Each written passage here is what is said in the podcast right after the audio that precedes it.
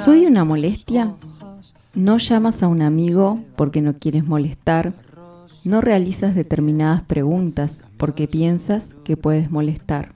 No pides ayuda porque temes molestar.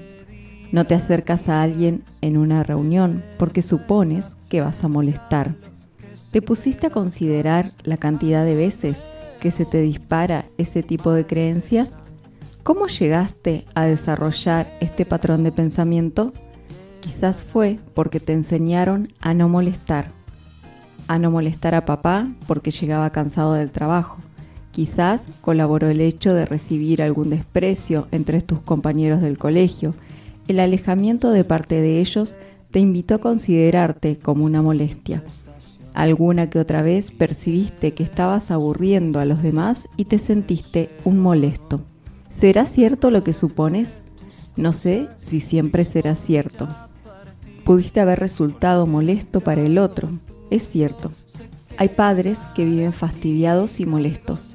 Si fuiste hijo de un padre así, pudiste haberlo molestado. En realidad, había muchas, pero muchas cosas que le molestaban. Quizás estuviera molesto con él mismo, por lo tanto, no eras tú un molesto, Sentirte molesto era un problema de tu padre. ¿Qué pretendo expresar en esta breve reflexión entonces?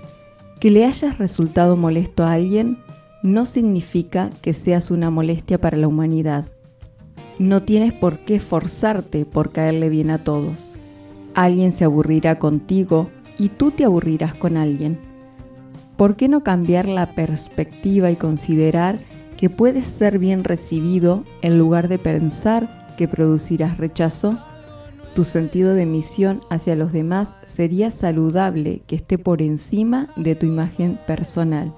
Hay demasiada necesidad a tu alrededor como para inhibir nuestra vida social considerando que podremos molestar a alguien. Dios te creó y Él no crea seres molestos e insignificantes.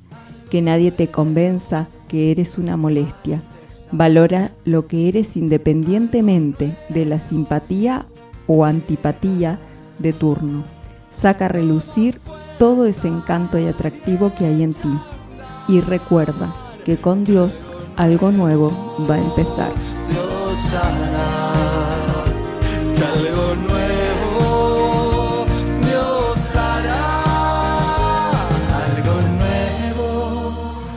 Dios hará.